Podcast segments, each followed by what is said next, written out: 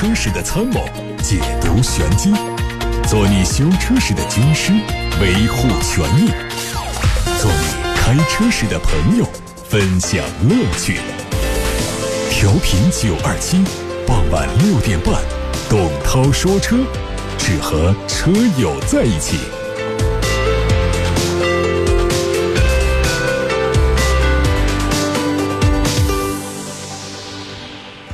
欢迎各位接下来收听董涛说车。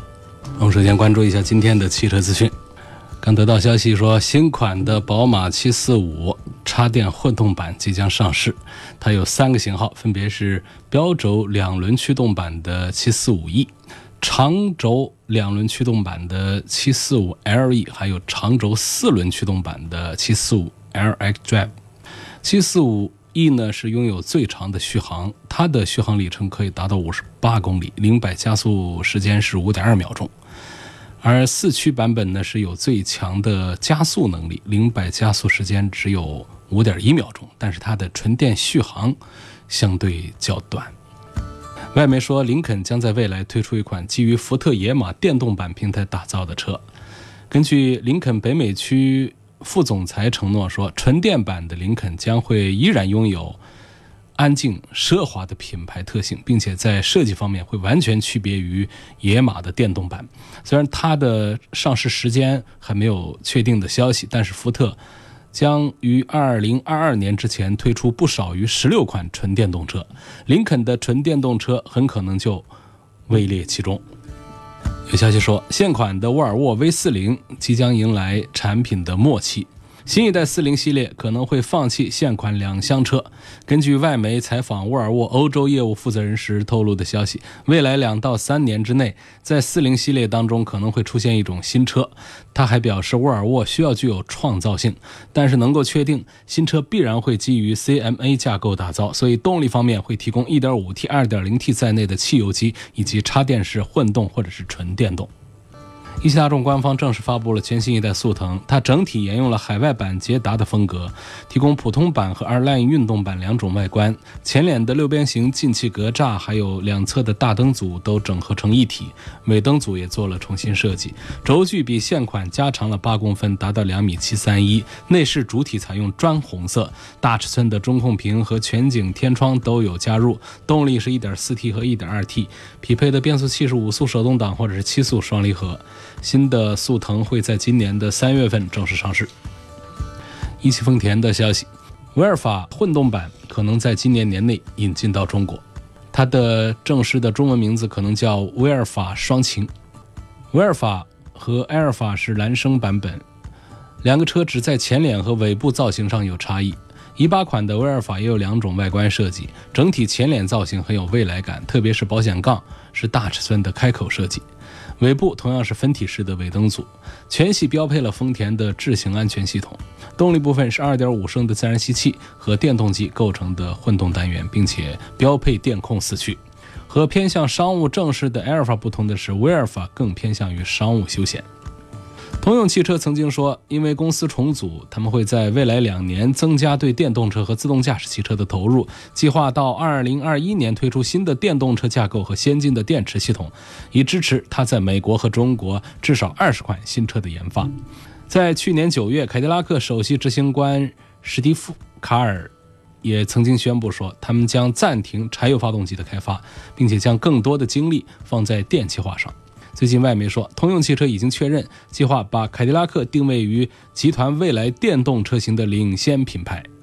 新开发的通用 BEV3 平台预计在2021年由凯迪拉克率先使用。法国政府指定的一个包括雷诺董事在内的代表团访问了日本官方政府。在会谈期间，他们讨论了把雷诺和日产整合为一家控股公司的可行性，但讨论的细节并不为外界所知。一旦雷诺成功提名新的联盟董事长，那么雷诺日产联盟的控制权将会重新回到雷诺手中。但日产方面并不愿意把控制权拱手让人。此前，雷诺代理董事长曾经建议日产的现任 CEO 西川广人尽快召开股东大会，但日产方面拒绝了。这个提议，并计划成立特别董事会以进行对抗。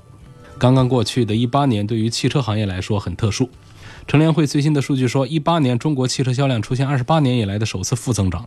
岁末年初的长城汽车却交出了一份亮丽的成绩单，国际化征程取得了跨越式的前进，确立哈弗、魏、欧拉、长城、皮卡四大品牌共同征战市场新格局，并实现全年销量连续三年突破百万辆。二零一九年的车市依然是处在重压之下，长城汽车会继续维持高调性，向上探、向外走、向下扎三维发力。您正在收听的是董涛说车。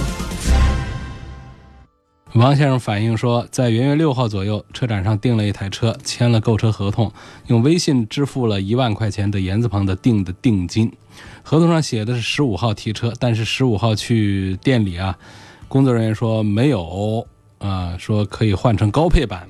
不换的话呢，现在也没办法提到这个版本。就涉及到的车型是丰田的汉兰达，就感觉啊，我们这市场上啊，这种不按合同办事儿，就像是。吃饭喝水一样的一件稀松平常、特别常见的事儿了，就好像谁都拿这些经销商一点办法都没有。我们每天都手上大量的这种投诉，都是反映这样的问题。你看，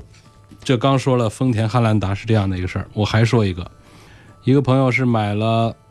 一汽大众的一个车，是去年十二月底在转口的一家 4S 店买的，他说是高尔夫。那当天交了定金，并且在十二月三十一号之前都交了全款。当时店方说十五个工作日交车，签订合同上写明了最迟元月二十号交车。结果呢，到上周五销售说二十一号才能交车。今天下午呢，销售又说集团不放车，明天也给不了车。这个就是这样的这个明显的违约的行为啊，满街都是。我过去常常在提醒大家买车要注意什么的时候讲，我说咱们把合同签清楚，白纸黑字写清楚几月几号提车，不提车怎么地啊？罚什么，处罚什么？结果都这样签，然后店里仍然是不执行。呃，我们都知道有一个办法是打官司，写个诉状，请个律师，然后到法院去交进去，然后来怎么样怎么样。可是有多少人真的有这个时间和精力来办这个事儿呢？我们店方就想好了，大家都是带着这个心态，带着这个心理，因为就算是我官司打输了又怎样呢？我不就把合同给执行了不就行了吗？把车再给你不就行了吗？啊，什么处罚条款也没有，能够说罚个什么呢？这就是讲一个概率了啊，侥幸心理，就是说我做一百件这样不执行合同的事儿，未必有一个人跟我打官司。哎，这一个人跟我打官司。我要是输了，我就把车弄一台交给他，这事儿也不就了了吗？那消费者这儿费了那么多精神精力把这官司打下来，也就还是争来了那一部车。所以呢，大家把这个账一算呢，消费者觉得这官司我就别打了。那店方一想啊，这官司我就打不打都无所谓，所以就不怕了。那么一百件这样的不按合同执行的事儿，都碰不上一个起诉的事儿啊。这就跟我们现在每天接到大量的各种推销电话一样的，他想的是什么呢？我就没指望你这个电话会中招，呃，什么不管是推销的电话呀，还是一些诈骗的电话，他都没想，他就想我打一千个电话有一个就行，那这一个就够我吃一个月的，所以他每天都抱着这样的心态，一天打几百个这样电话。所以大家现在在手机上是不是不存着姓名的电话，我们都不敢接了？那只要是陌生的号码，不管是几字头的，原来我们才说，哎，见说九字头的咱们不接，反正现在就是你不管是哪个头开头的，幺三几开头的都不行，他就是接起来啊，是推销电话，甚至是诈骗电话的概率太高了。这电话现在大家为什么打电话都喜欢用微信音频通话了？这确实是有过一次加微信之后，他总可以避免这种情况，就是打来打去的，大家还是熟人之间。陌生电话就不敢接，所以这是通过这个最近我们到年底频繁接到各种这样的这个买车不按合同办事儿的这个投诉啊，有感而发。呃，说在这种情况下，我们买新车应该注意什么？简直都不知道该注意什么了。呃，说签合同，合同他都不执行。呃，说这个尽量的在这个展会上，呃，少出手买车，这也不行。你在店里买车也一样是遇到这样的问题，我也不知道该怎么弄了，就只能说我们在买车的时候多祈祷，呃，遇到这个经销商啊，资金良好，信用良好，自己的运气好，啊，三好合一好，可能在买车的时候才能够顺心如意。呃，有问希望评论一下英菲尼迪的 Q 六零两门这款车，家里有一辆宝马五系，现在呢想买一辆上班代步，平时呢就一位女士开，呃，问这个英菲尼迪这车值得买吗？就是说在四十万左右啊，这位朋友呢实际是想买个这个四个座位的跑车，那这样的车呢，呃，其实我觉得倒没有必要来买英菲尼迪这么小众的，本身这品牌也。低调，这个品牌呢卖的也不是太好，那么我们不妨买一个其他的这个品牌的这个街车都可能。你看这个像奥迪家的有 A 五，呃，奔驰家的有这个呃两门的这个 E 级，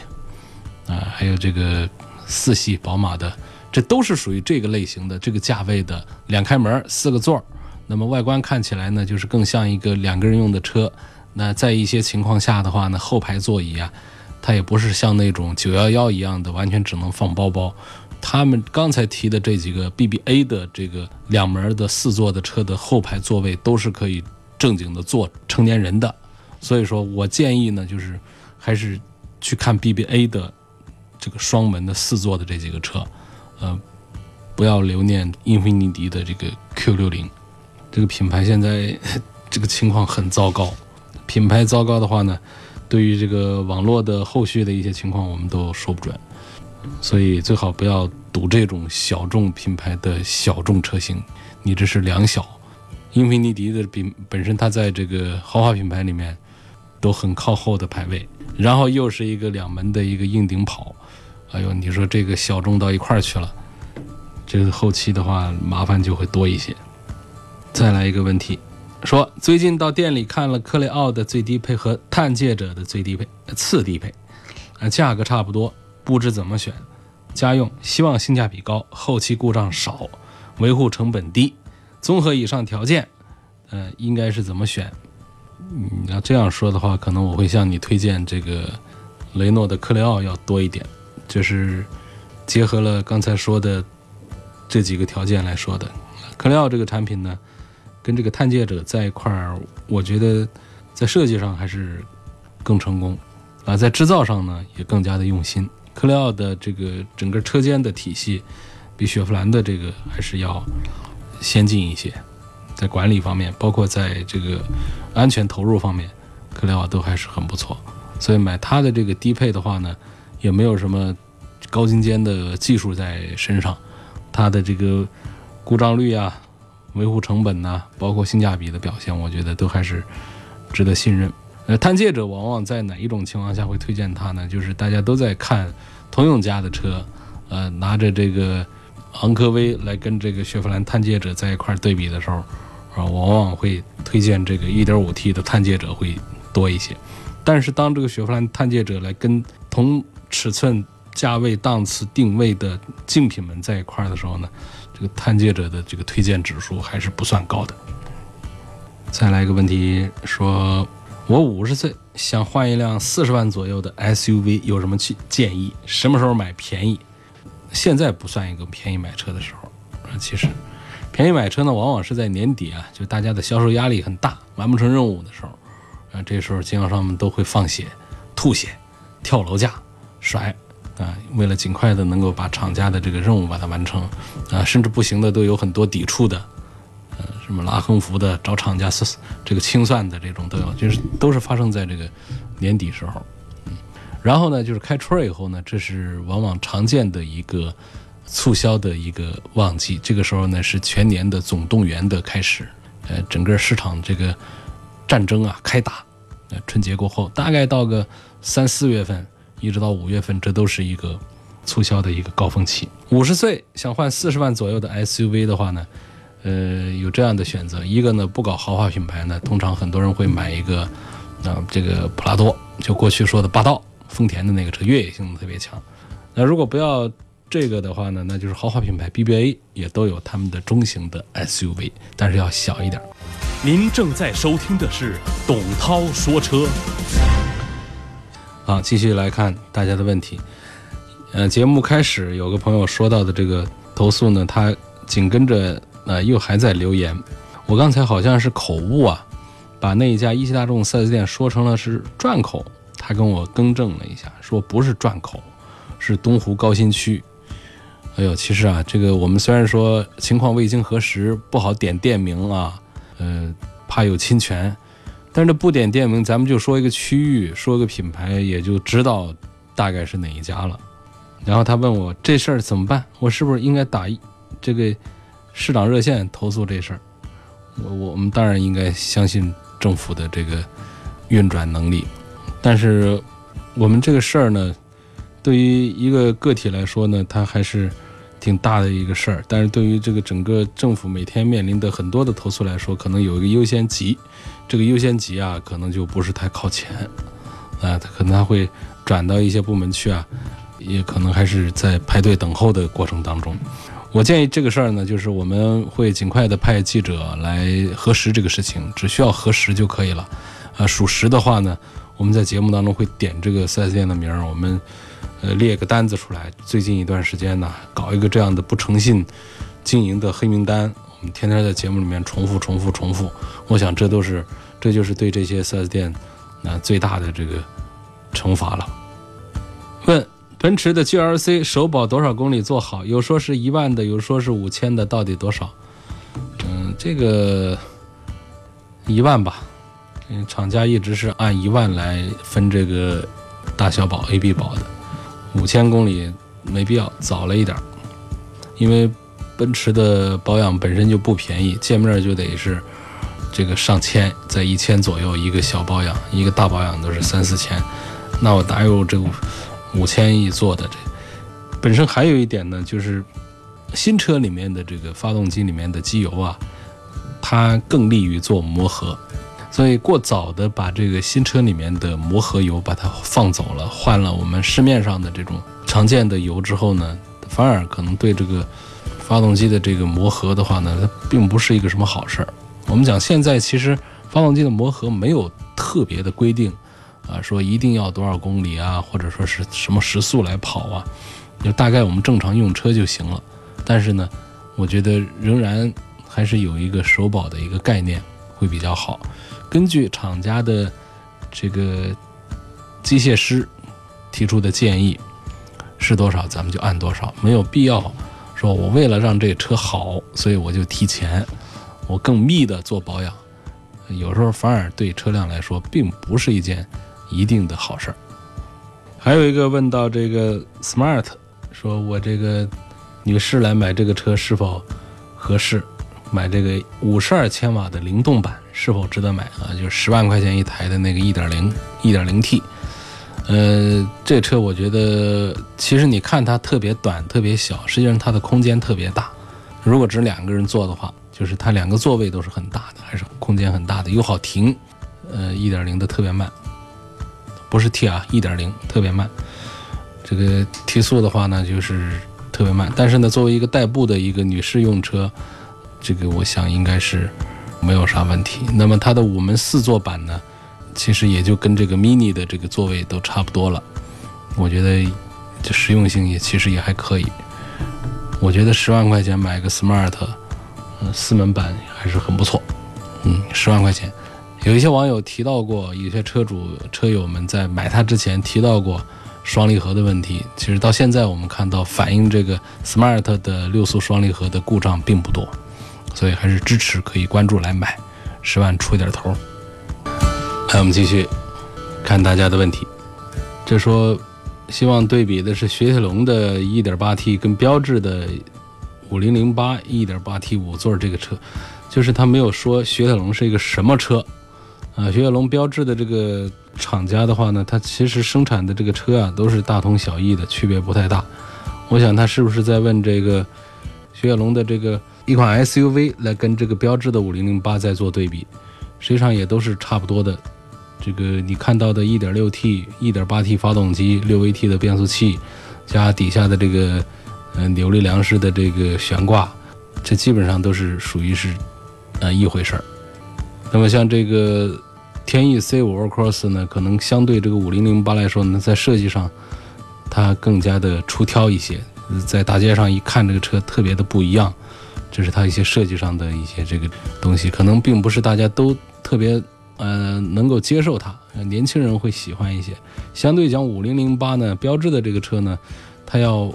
稳当一些、稳重一些，成熟一点的人来选择它会多一些。啊，他们的 1.6T、1.8T 这个发动机的这个情况也都是差不多的，所以我觉得这个综合对比的话呢，无非是把这个雪铁龙的天翼 C5 Aircross 呢归为这个年轻一点的人群来选择，把标致5008放在年纪大的人来选择。说看中了丰田汉兰达跟比亚迪唐混动，希望从性价比、科技感、油耗等方面来评价谁值得买。那废话，那肯定是唐混动的这个油耗要更低一些。呃，从这个科技感来讲，那也肯定是比亚迪的唐啊，比亚迪的唐混动啊，它的中控的一块大屏可以横着可以竖着，那块屏上的功能是非常的齐全的，那非常好玩。这个要比汉兰达好玩的多得多。那比方说你在里头的语音控制，这是很多厂家都有的，但是它的识别执行。能力特别强，识别度很高，然后就是它是安卓系统，你可以把你喜欢的这些软件全放到上面去，不管是微信、微博、QQ 什么啊，包括一些音乐软件，然后全语音控制，对着这个车喊，说小迪我要这个听一首什么歌，它就呱就给你全从网上把它找出来，就开始播放，就非常好玩，所以年轻人一定会很喜欢这个比亚迪唐。新能源这个版本混动版啊，这上面的一些这个设计，所以这两个车当中的话呢，从这个节油啊，从科技感呢，从各个方面来说，我还是会推荐唐混动要多过于丰田的汉兰达。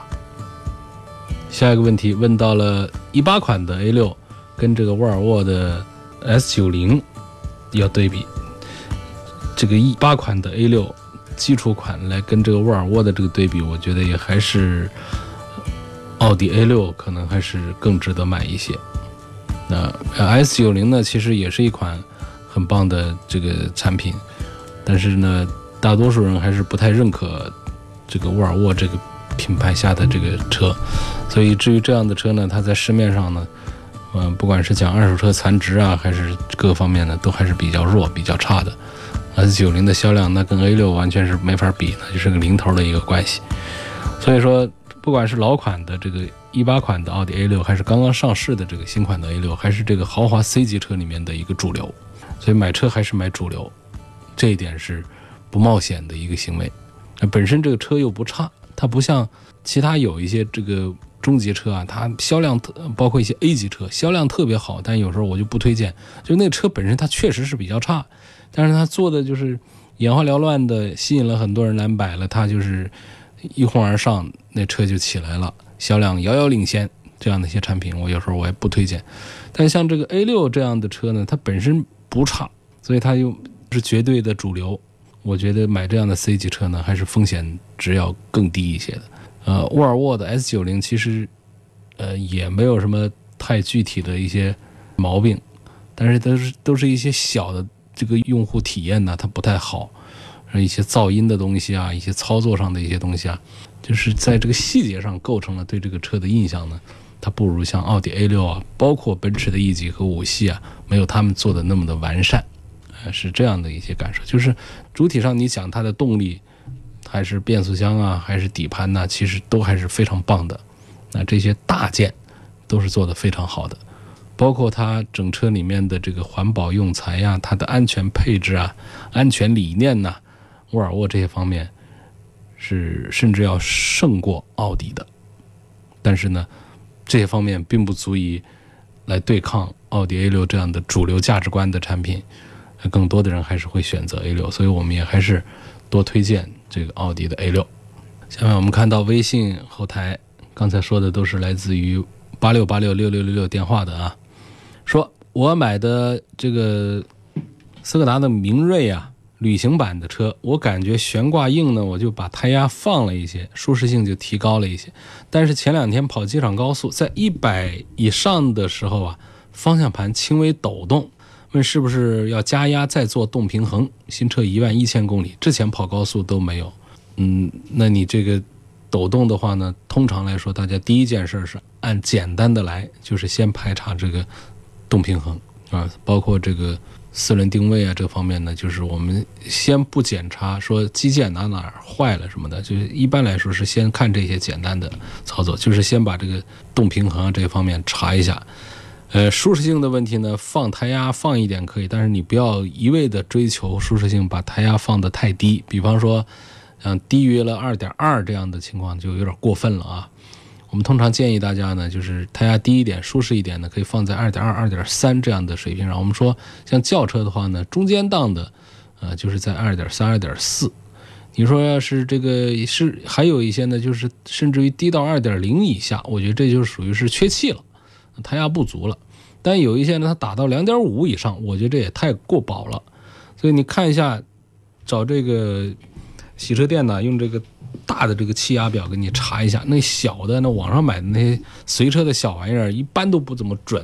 用那个大的气压表看一下这个胎压值是多少。另外呢，根据各个车型不同啊，这个胎压值啊也有不同的这个标定。这些标定啊，通常来讲呢，可以打开油箱盖儿看看有没有，油箱盖儿没有呢，看车的 B 柱有没有。啊，这无非这几个地方都会有一张这个纸。贴在上面的塑料纸上面会标注着这个前轮后轮的胎压大多少，